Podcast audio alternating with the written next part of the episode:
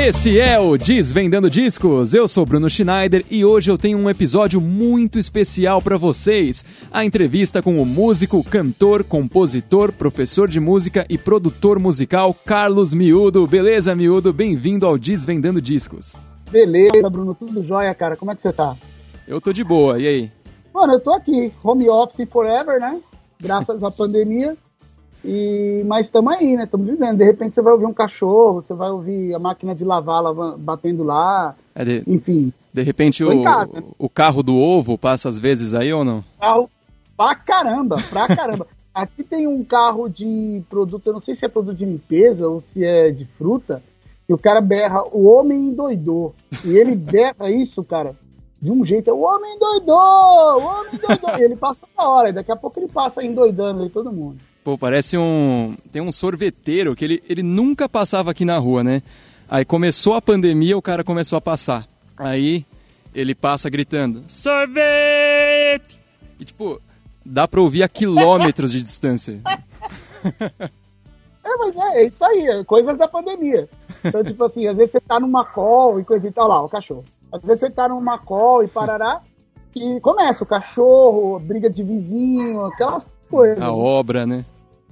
Obra também, obra. Aqui não, não tem tanta, porque, tipo, eu, eu moro mais em, em, bairro mesmo, não é, tão, não é tanta obra assim. Mas, cara, aqui dá muito cachorro, briga de vizinho, pagode, funk batidão, e carro do ovo e carro do produto de limpeza. Isso é bastante, isso é bastante. Caramba, a briga de vizinho é tão frequente assim? Dá, dá, dá uns pau feios aqui de vez em quando, cara. Nossa, dá uns pau feios. Vamos lá, então. Eu tava lendo a biografia no seu site e lá diz que aos seis anos você descobriu que queria ser cantor. E você lembra disso? Foi uma chavinha que virou na sua cabeça? Cara, eu lembro. O que que acontecia? Eu, eu, sou, eu sou de família de família evangélica, né? Então todo mundo ia na igreja, a gente desde pequeno vou na igreja, a gente até tem a expressão de que nasceu na igreja. E eu ia na igreja com a minha avó e eu sempre via a galera tocando lá, o, o pessoal, os jovens do louvor. E eu, eles faltavam pra caramba, tá ligado? Eles deixavam o pastor toda hora na mão, assim, tipo. E eu lembro que toda vez que eu vi um instrumento vazio lá na frente e o pastor, pô, ninguém pra ajudar com a música, eu ficava, ah, eu queria tanto tocar, né? Eu queria tanto tocar. Até que um dia me deixaram relar a mão no, no, no, no violão. E aí, nesse momento, cara, a hora que eu toquei no violão, cara, eu tive uma sensação eu não, é um misto de prazer, de alegria. Eu não toquei, eu só pus a mão no instrumento. Não toquei nenhum acorde, mas eu senti um negócio na hora que eu pus a mão no violão. Eu falei, putz, é isso que eu quero fazer. Esse dia pra frente eu comecei a falar pra todo mundo. Quando eu crescesse eu ia ser músico. E, e também falei que ia ser pastor. Eu falei, ia ser músico e ia ser pastor. é, e, cara, eu, eu realmente fui pastor por um tempo. Fui pastor evangélico por um tempo. E comecei com a música aos 13 anos, né? E, e, a música continua até hoje. Hoje em dia eu já não sou mais pastor evangélico, nem, nem me considero evangélico. Mas é, músico ficou porque foi a coisa mais forte que bateu em mim, foi a coisa mais profunda que chegou na minha alma. Assim. É, eu sei bem como é. Essa sensação de, de encostar no violão também, só que comigo foi um pouco diferente. É, eu comecei a fazer aula de violão acho que quando eu tinha uns 8, 9 anos, mas não, não rolando, né? Aí eu parei de fazer. Uhum. Aí mais tarde eu, eu tava vendo um vídeo aqui, eu tinha um laser disc, né, dos, dos Beatles tocando pela, pela primeira vez nos Estados Unidos, né? E aí, aí, eu tava olhando, pô, né, o, o Paul McCartney, ele, ele segura o baixo ao contrário, né? Que que é isso? Aí eu falei, caramba, por que, que eu não tô usando o violão ao contrário? Aí quando eu comecei a tocar com a mão esquerda, eu, eu tive essa sensação que você falou. Você teve um insight de que você, como era canhoto, como é canhoto, precisava inverter o violão. Eu sou canhoto para escrever, mas não sou canhoto para tocar. A minha formação musical, inicialmente, foi bem controversa. Porque músico, é, na visão da família, da minha família, é, era, e até hoje para alguns ainda é, vagabundo. O cara uhum. não faz nada, não tem profissão. E eu pedia para eu pedia para minha mãe, por exemplo, que eu queria aprender violão, que eu queria é, tocar e ela, meu, não vou nem comprar isso porque para ela não, naquele momento não, violão era uma coisa cara demais, então ela não queria comprar. E fora isso tinha o lance de achar que eu ia virar vagabundo, drogado e coisa e tal. Então o que me ajudou foi que a minha avó, ela, ela me ajudava. Então eu tenho uma tia minha, e essa minha tia, ela tinha um violão que ganhou de um namorado da época, não sei de quem ela ganhou aquele violão, e ela deixava esse violão escondido em casa. E quando ela saía, a minha avó pegava o violão escondido e me dava e falava, vai filho, toca. E eu ficava tentando lembrar o que eu vi os caras fazer na igreja para fazer no violão. Caramba. E isso me forçou a tocar canhoto, a tocar como destro, entendeu? Uhum. Porque foi o único jeito que eu tive de aprender. Nossa, eu não sei se você já assistiu aquele filme da, da Pixar que chama Viva. Não, não, não vi, não vi. Não é que essa, essa sua história do violão escondido e tal parece muito. Só que a diferença é que lá o, o personagem aprendeu com músicos mexicanos, né? E você aprendeu com o pessoal da igreja. Foi, foi. É, eu aprendi de ver a galera da igreja tocar e coisa e tal. Aí, de, beleza. E depois, e em paralelo, eu toquei na noite também, esse período todo. Então foi uma experiência bem, bem legal, assim. Eu, eu, eu peguei os dois mundos, assim, e dei uma mesclada me deu alguns problemas, porque o pessoal não entendia que eu saía do culto, tirava o terno, botava uma roupa mais light e ia tocar no bar, entendeu? A galera uhum. não entendia. Mas era o meu trabalho. E antes da gente começar aqui, você estava falando que você sofreu pressão de um dos seus alunos para começar a lançar suas próprias músicas, né? Aí uma vez foi. que você começou com isso, não quis parar mais também. Cara, então, foi assim, eu, eu tinha esse aluno e ele falou assim para mim, falou, cara, é, é impossível que você não tenha é, uma música gravada. Meu, palavras dele, tá?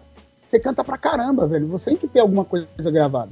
E aí eu falei pra ele, cara, mas eu não sei compor e, e também não sei ninguém que vai poder me, me, me compor alguma coisa pra eu gravar, coisa e tal. Eu nem, nem sei se rola pra mim ser cantor. Eu acho que o cara tem que ser mais galã. Eu tinha algumas ideias preconcebidas, né?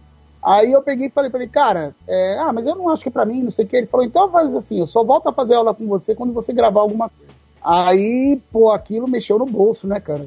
Pô, bem ou mal era, era quase 300 pila a menos no meu bolso todo mês. E aí eu falei, não, não, peraí. Ah, lógico, vou, tem que agir. Eu vou tomar uma atitude aqui, né? Aí sentei num final de semana em casa com o violão e fiquei. Pensa daqui, pensa de lá. Aí comecei a criar algumas coisas, aí compus uma música chamada Esquecer Jamais, que é Tá lá no meu Spotify até. Foi uhum. a primeira música que eu Aí o que eu fiz? Eu fui fechei um bar pra tocar, é, pra fazer cover. E aí marquei um ensaio, os caras que sempre faziam os bar comigo. E quando chegou lá no ensaio, eu lancei essa música aí. Aí eles ouviram, coisa e não, vamos fazer, vamos, vamos, vamos tocar isso aí pra ver como é que fica. E aí começou, a gente começou a somar as ideias e não sei o quê. Quando terminou o ensaio, esse colega meu falou, ô oh, galera, quero mostrar um negócio pra vocês. Aí foi lá e pum, soltou o play, era a gente tocando a música.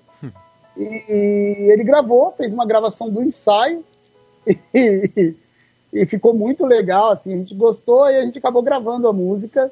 E aí, quando lançou a música, é, na época, isso foi em 2013, meu, muito rápido, assim, a galera começou a curtir, compartilhar e coisa e tal, e eu vi que, pô, dá bom, entendeu? Eu, eu, eu levo jeito pra coisa, pode ser que funcione. E aí eu resolvi não parar mais. Aí falei, não, vou investir na carreira de cantor. É, dei aula até uns anos para frente, quando foi em, em 2014, 2014 para 2015 a carreira estava bem, bem andadinha, estava legal. Eu já estava fazendo show grande, estava fazendo prefeitura, estava fazendo aniversário de cidade na região do ABC. E aí eu peguei e parei de dar aula para investir na carreira de cantor. Aí depois eu infartei, fiquei oito meses internado, Vixe. quebrei, e tive que recomeçar e tô nesse recomeço hoje em dia, tô num recomeço de carreira depois de sete anos.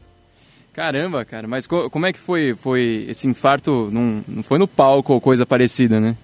Não, graças a Deus não. Embora eu tenha muita admiração pelo Tim Maia, eu não quis imitar.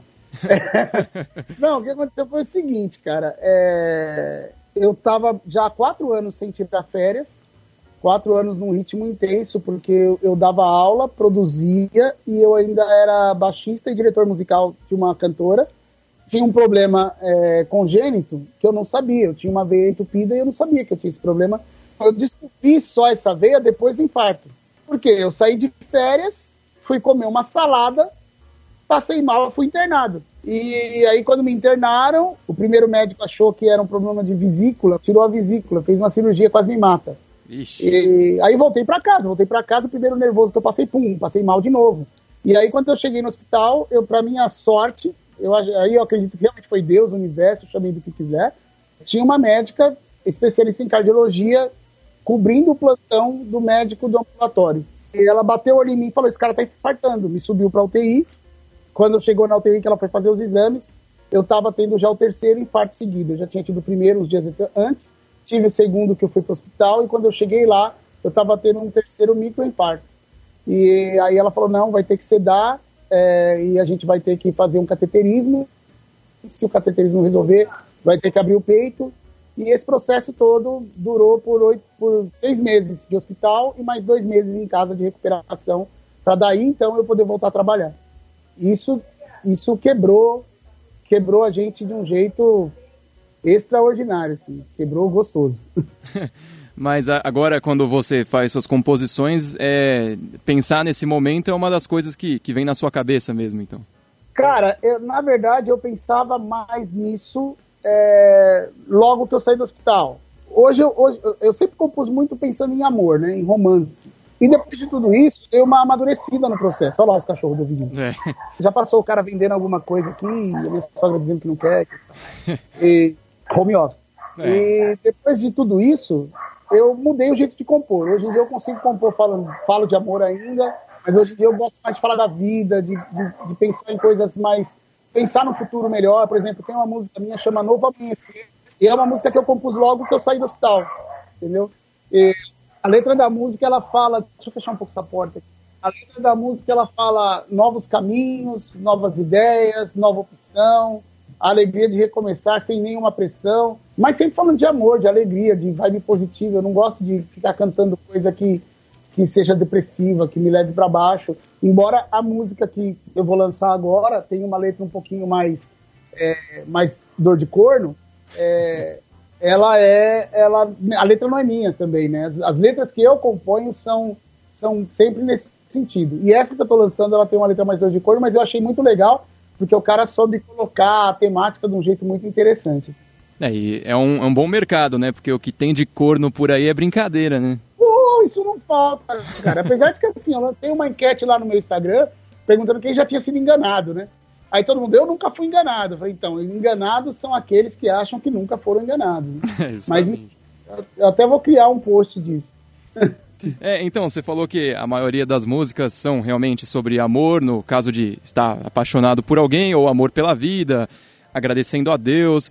E você citou essa Novo Amanhecer, né? Que foi justamente quando você saiu do hospital e dá pra ver naquela nota longa, aguda que tem no final, que você estava mais inspirado que o normal mesmo ali.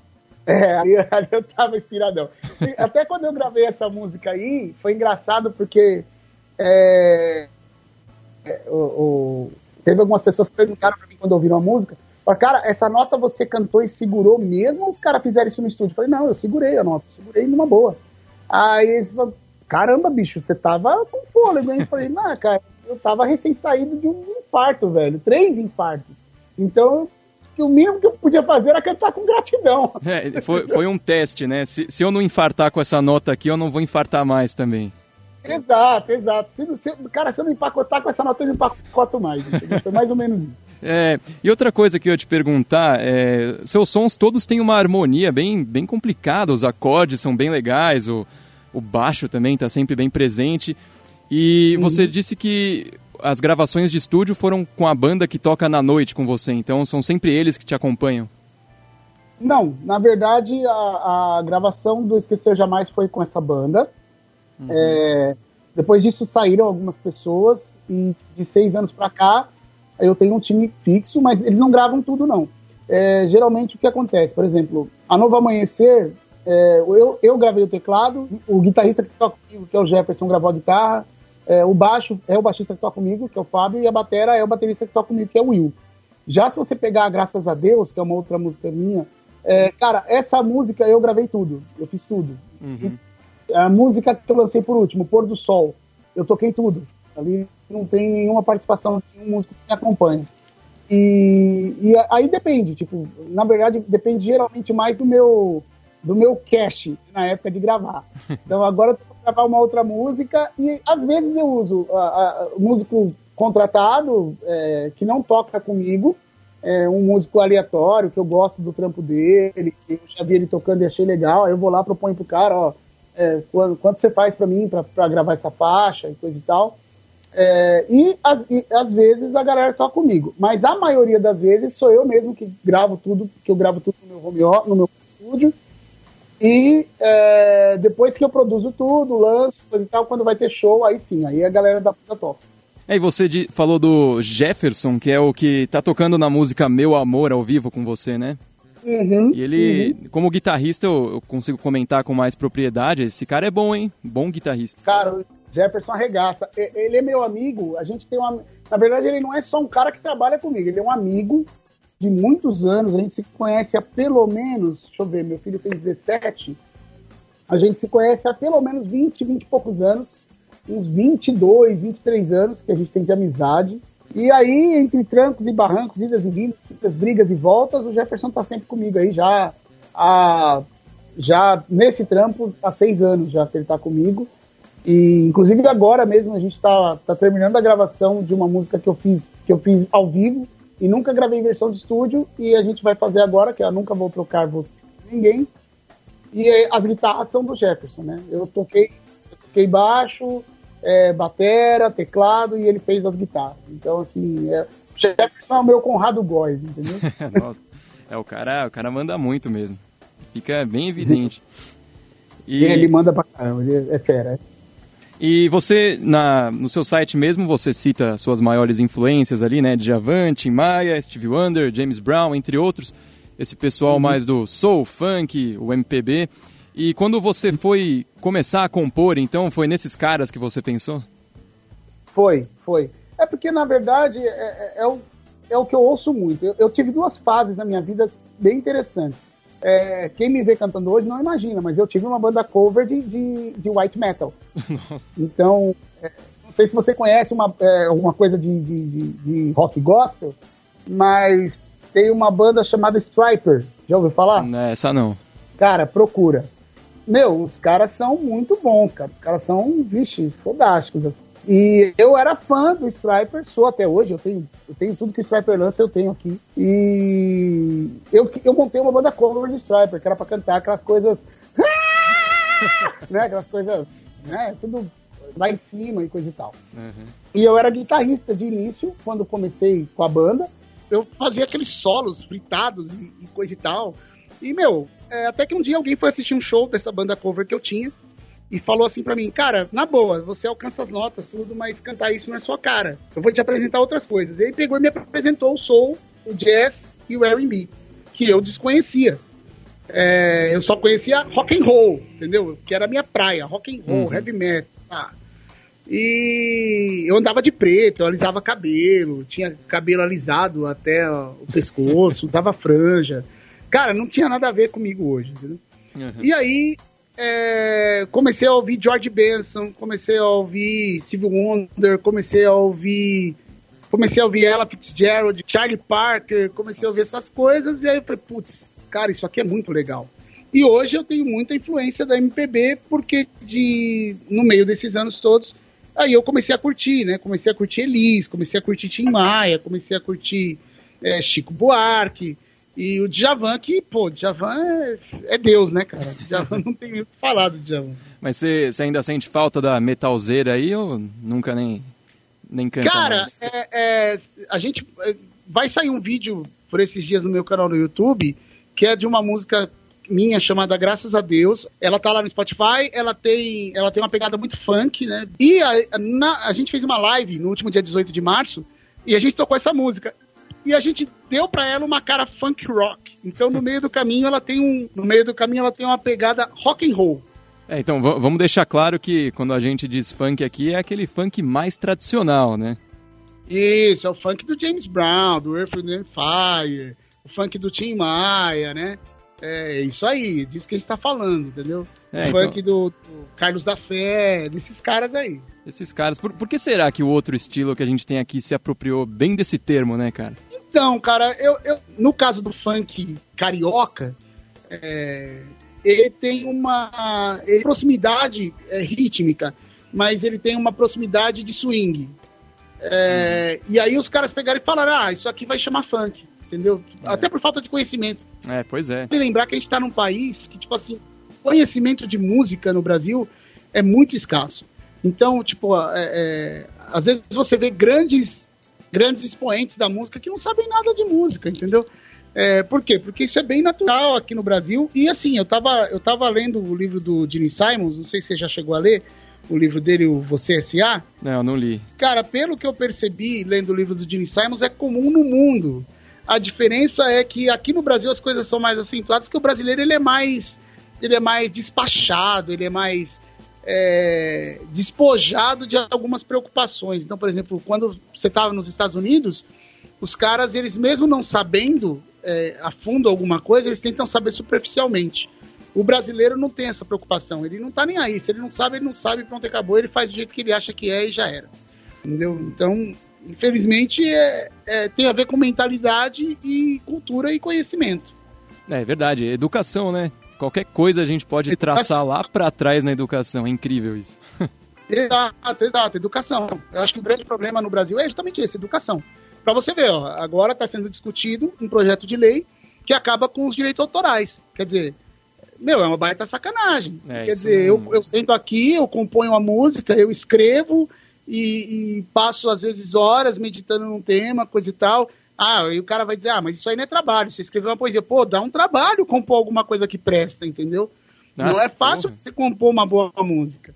E aí, o autor não vai ter direito de receber pela composição dele. Pois é, mas se fosse um país que valorizasse cultura, isso jamais aconteceria. É, então, meu, isso é, é muito triste. Eu fico puto quando eu vejo que tem, tem aquela música que se parece in, impressionantemente muito com outra que já foi lançada, mas como não, tem, tem alguma ludibriação ali no meio que, pronto, não dá para considerar como plágio, mas dá para ver claramente que o cara Exato. copiou a música. Exato. É. Exato. Ué, é, é aquele negócio, tipo, ah, não é plágio, é, porque mudou um acorde. No final lá tinha um acorde de sus, eu troquei por um acorde com sétima é, menor. Pronto. Tá, velho. Tudo bem, só que, mano, é, é plágio, entendeu? É que são essas brechas da lei. É, esses dias o meu sogro tava falando um negócio e ele tem razão. Ele tava falando assim que o Brasil foi feito para corruptos. E, cara, infelizmente as nossas leis elas são assim mesmo. É verdade. Elas acabam beneficiando o errado e cabe a gente que, que, que, tá, que tá aí, que é a geração atual, tentar correr por um outro caminho, tentar fazer as coisas de maneira diferente, para quem sabe no futuro a gente colher, os nossos filhos colher é, alguma coisa melhor, entendeu? Pra gente que tá aqui agora, acho que vai ser meio difícil, mas pros filhos, talvez eles tenham mais sorte, ou não, né? Se continuar é. no caminho político que a gente tá. E Pelo menos. ainda nessa questão de direitos autorais, claro, tem esse exagero pro lado do povo que se aproveita da composição dos outros, mas também existe outro aspecto, por exemplo, é, tem gente que tem canal de guitarra no YouTube e tal, aí gosta uhum. de, às vezes, falar sobre escala, comentar alguma frase de alguma música só. Aí, por exemplo, o cara toca um lickzinho dos Beatles, aí vai lá e toma um copyright. Aí já é demais Pô, também, né? É maldade, velho. É, é maldade. Ah, ontem mesmo eu tava. Eu, eu mandei um e-mail pra, pra distribuidora que faz a, a distribuição das minhas músicas, porque eu tava tomando copyright das minhas próprias músicas. Já me aconteceu também. Entendeu? Então, tipo, eu posto a música lá no meu canal e pau. Reivindicação de direitos. Oh, peraí. Não, mas sou eu, a música é minha. É que eu tô dando copyright em mim mesmo. Quer dizer, não faz sentido. é, então. É um, é um esquema para ganhar dinheiro infinito, é isso? Exato, exato. Então, assim, eu acho, eu acho uma sacanagem, entendeu? É, então. E a mesma coisa vale pro cara que você falou, que tá dando uma aula na internet, coisa e tal, tem que tomar cuidado com o que ele vai postar. É, infelizmente, isso é um problema da classe artística, tá? É, o músico ele, ele é muito outsider, ele é muito underground. Então ele, ele não quer se envolver em coisas que não dizem respeito à música. Eu conheço músicos que, cara, eles não querem se envolver nem com a própria carreira. Uhum. Ele só quer tocar. Então a maioria dos músicos tem esse problema.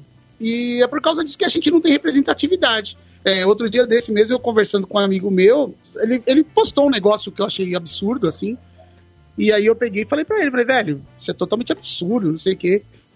Aí ele falou assim, mano, eu tenho a minha opinião política, vou continuar tendo. É, e outra, a gente sempre falou de música, o seu negócio é falar de música, vamos falar de música, não vamos falar de política, não, porque não sei o quê.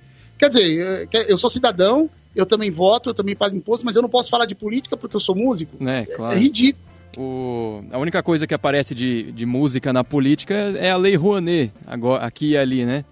Que... pois é, e, e, assim, da maneira errada. Os caras pegam e falam, ah, mas a Lei Rouanet é mamata. Mamata onde, cara? Você tem que montar um belo projeto, bem montado, atrair o patrocinador, ele é que vai te dar grana, não o governo.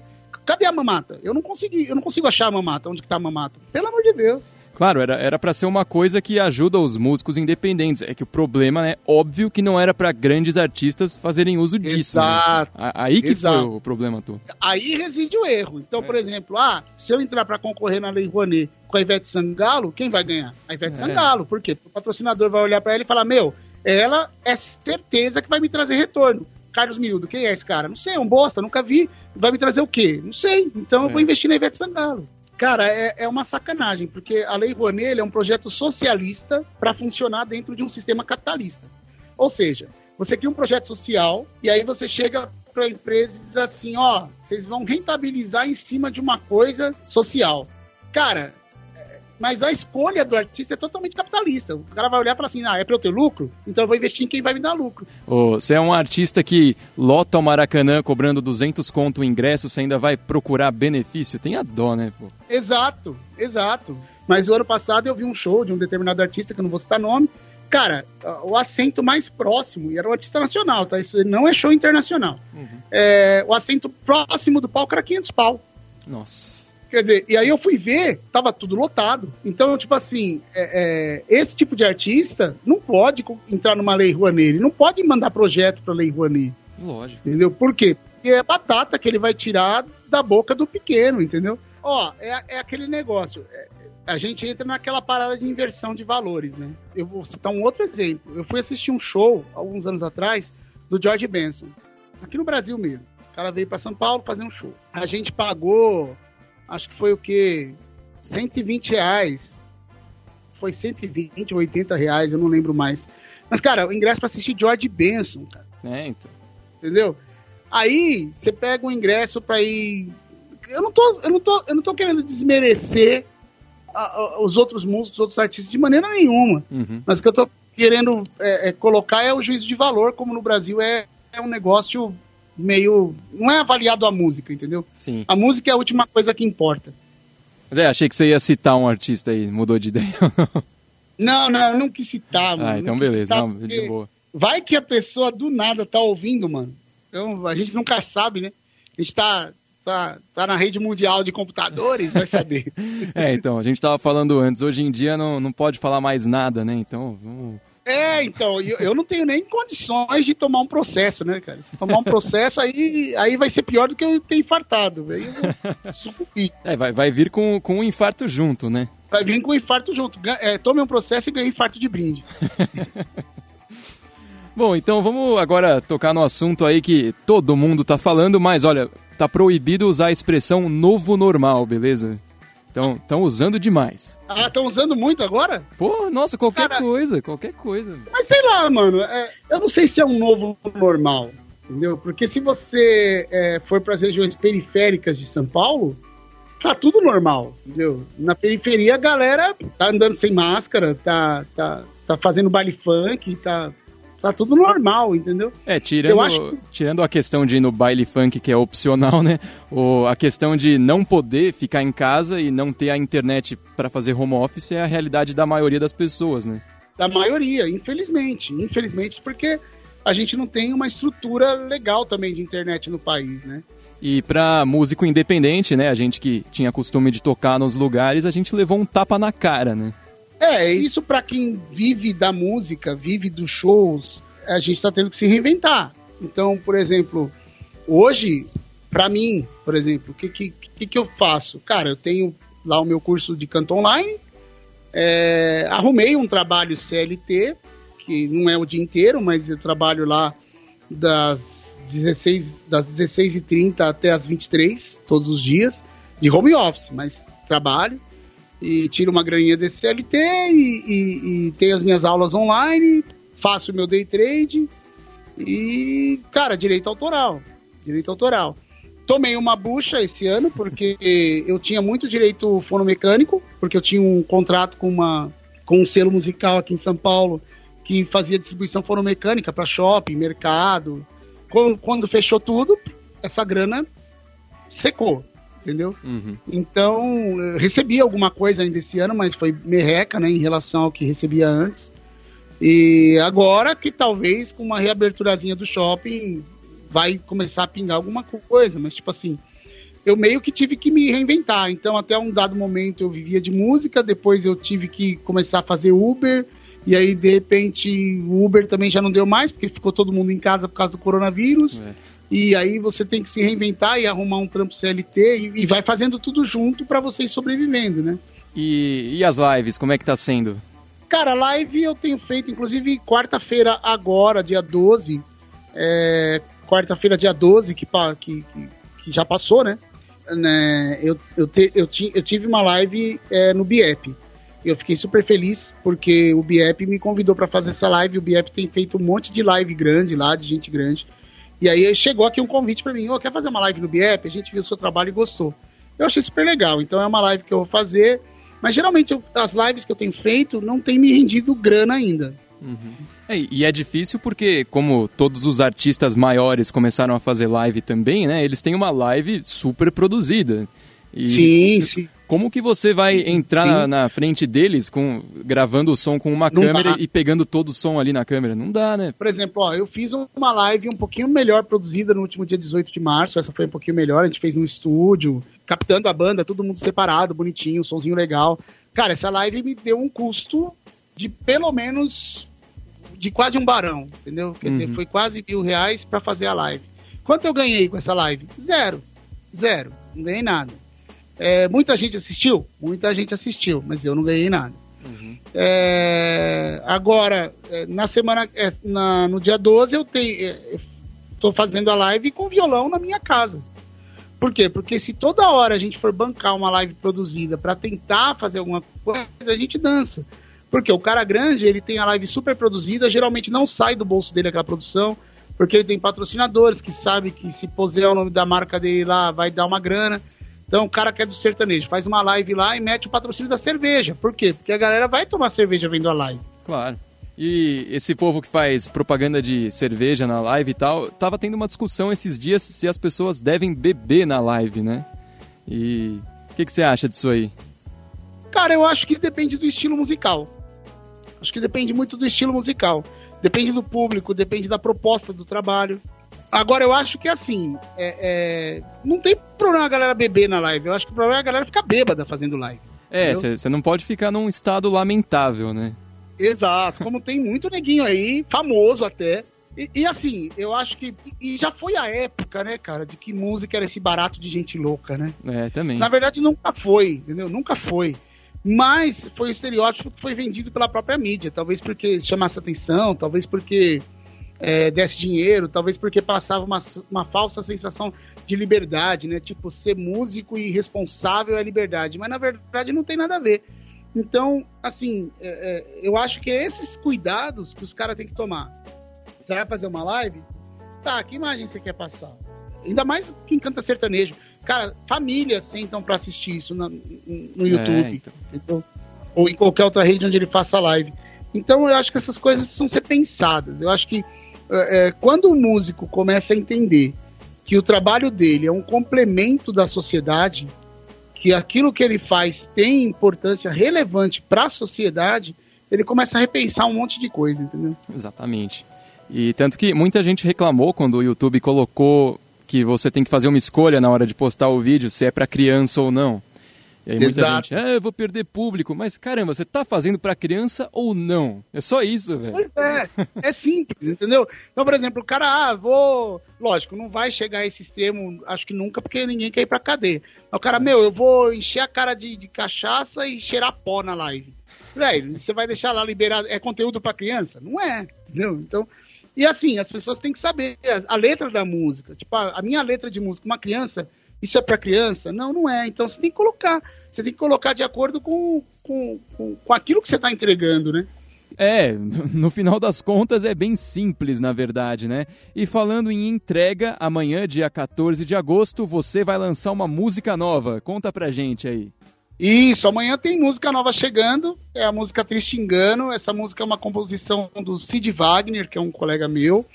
E eu fiz, ele, ele escreveu a letra e eu entrei com a música.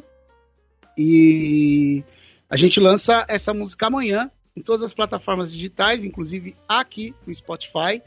É, é só procurar Carlos Miúdo, Triste Engano. Vai ser o lançamento dessa sexta-feira acho que acredito, acredito eu que é meia-noite da, da quinta para sexta já tá no ar. Então se bobear, daqui a pouquinho, meia-noite, a música já tá estourando aí, já tá. Já, já vai estar tá aqui na plataforma e em todas as outras plataformas de música também. No YouTube também. É, e assim, a gente sempre fica na expectativa. Eu lanço, todo mês eu lanço alguma coisa. Eu lanço uma música nova, ou eu lanço um clipe, ou eu lanço um lyric video. E a expectativa é sempre a mesma, né? De, de que as pessoas ouçam, que gostem, que, que seja uma música que faça bem de alguma forma para alguém, entendeu? Ou que tenha a ver com a história de alguém. E essa música, a produção tá bem legal, foi gravada ao vivo, é uma gravação ao vivo, então ela, é, ela, ela é bem, bem interessante, bem viva, embora a história seja cornífera, né? É uma história meia corna, assim, a história de um cara que, que ele, ele, ele gosta muito de uma pessoa, pode ser um cara ou uma mina, tá? Tanto faz. Gosta muito de uma pessoa e ele acreditava muito naquela relação e descobriu que era corno.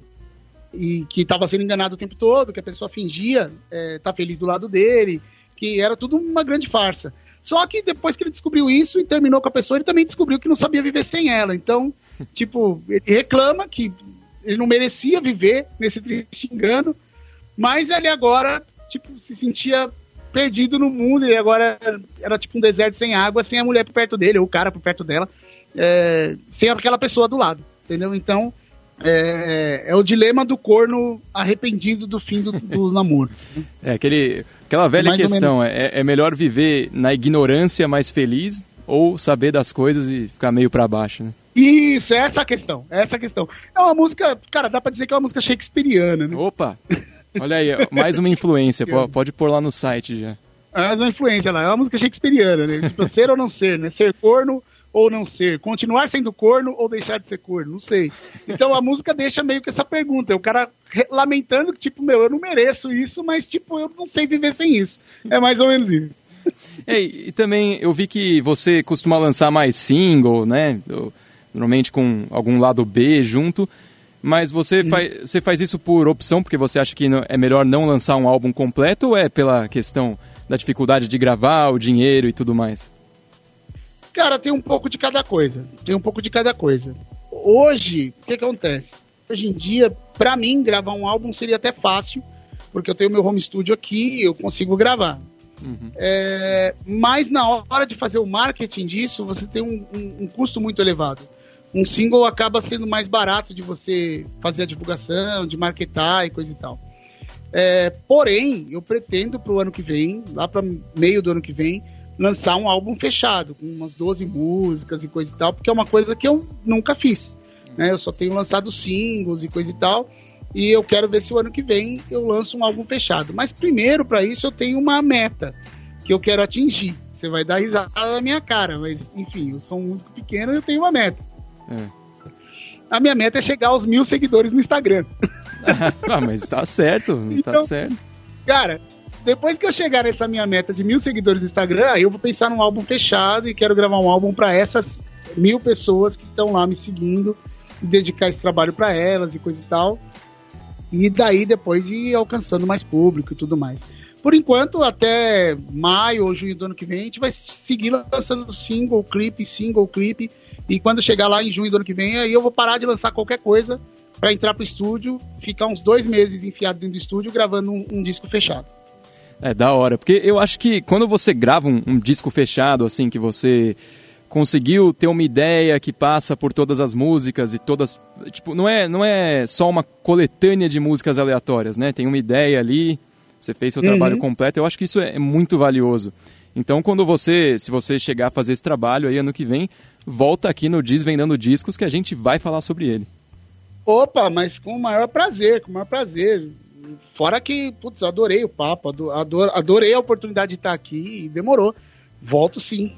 Opa, eu que agradeço. Ô Mildo, então, para terminar aqui, se você quiser falar das suas redes sociais tal. Eu vou deixar claramente no, nas notas do episódio, mas pode falar um pouquinho aí. Ah, beleza. Bom, gente, é o seguinte, eu tô, tô no Instagram, arroba Carlos Miúdo Cantor. Se você procurar no YouTube, também tô lá, Carlos Miúdo. Me, me, me sigam no Instagram, se inscrevam no meu canal no YouTube, apertem o sininho. Agora, esse negócio de apertar o sininho é moda, né? é. É, é, também tô no Facebook, Carlos Miúdo. É, e, gente, é isso. É, tô por aí, tô aqui no Spotify também, por favor. É, procurem aí no Spotify, vou ficar muito feliz de ter mais seguidores no Spotify. É, podem, se gostarem das músicas, adicionem nas playlists, né? Uma curiosidade sobre Spotify é que é o seguinte: a cada play que você dá no Spotify, o artista ganha 0,04 centavos de dólar. Oi. Então, veja bem, imagine assim: você não está pagando nada para ajudar o miudinho aqui a ganhar 0,04 centavos de dólar. Então, entra lá no Spotify e dá muito play que eu vou ficar bem feliz. Me segue também. Verdade. E, e, fora isso, assim, se você gosta de uma coisa, lembra de, de dar sua força, compartilha com a galera. Eu sempre falo isso aqui. É a coisa mais importante. Exato. Exato. É, não, porque tem aquele lance, né? Tem muita gente que fala para você, ah, eu gostei do seu trabalho, mas não compartilha com ninguém. É, é eu acho que tem. Eu acho que. Oi, pode falar. É que tem gente com aquela sensação assim, ah, eu gosto disso aqui, mas, pô, eu não quero que vire modinha, né? Pô, faz virar modinha. Ajuda o cara a virar exato, modinha, não tem problema. É, o cara não, não pode virar modinha porque não pode, meu. Ajuda o cara, ele vai, ele, vai, ele vai conseguir se sustentar fazendo aquilo. Então, é e vai conseguir produzir mais coisas que você gosta. Entendeu? Então é, é uma outra mentalidade que a gente precisa mudar. Quem sabe eu volto para outra hora para a gente falar só de mentalidade, né? Opa, é, aqui o, o Desvendando Discos às vezes extrapola um pouco as áreas, né? A gente tem música, culinária, saúde e bem-estar. Então pode trazer toda a sua é. neurociência para cá também. Cara, tá aí uma coisa que eu adoro, neurociência. PNL, eu adoro essas coisas. Ah, não. não, então, Mildo, valeu pela participação mais uma vez. Boa sorte para você nessa jornada aí, que eu sei que não é nada fácil, e o convite está aberto aí quando quiser voltar. Maravilha, Bruno. Obrigado, cara. Agradecer a todo mundo que está aí ouvindo o podcast. E, claro, se você tiver é, ouvindo o podcast, quiser bater um papo comigo, quiser mandar alguma sugestão, quiser ouvir as minhas músicas e dizer o que achou, eu sempre gosto de saber que as pessoas acharam da música que ouviu, é, se gostou, se não gostou, tá, manda uma DM lá no Instagram e a gente está sempre aberto aí a conversar. Valeu, Bruno, obrigado. Valeu, Miúdo, abraço. Abraço, cara, valeu, tchau, tchau. Você ouviu, mas eu vou repetir. Segue arroba Carlos Miúdo Cantor no Instagram. Vamos ajudar o Miúdo a bater essa meta dos mil seguidores. E amanhã tem música nova dele no Spotify. Triste Engano. Eu tenho certeza que tá show de bola, galera. Vale a pena conferir.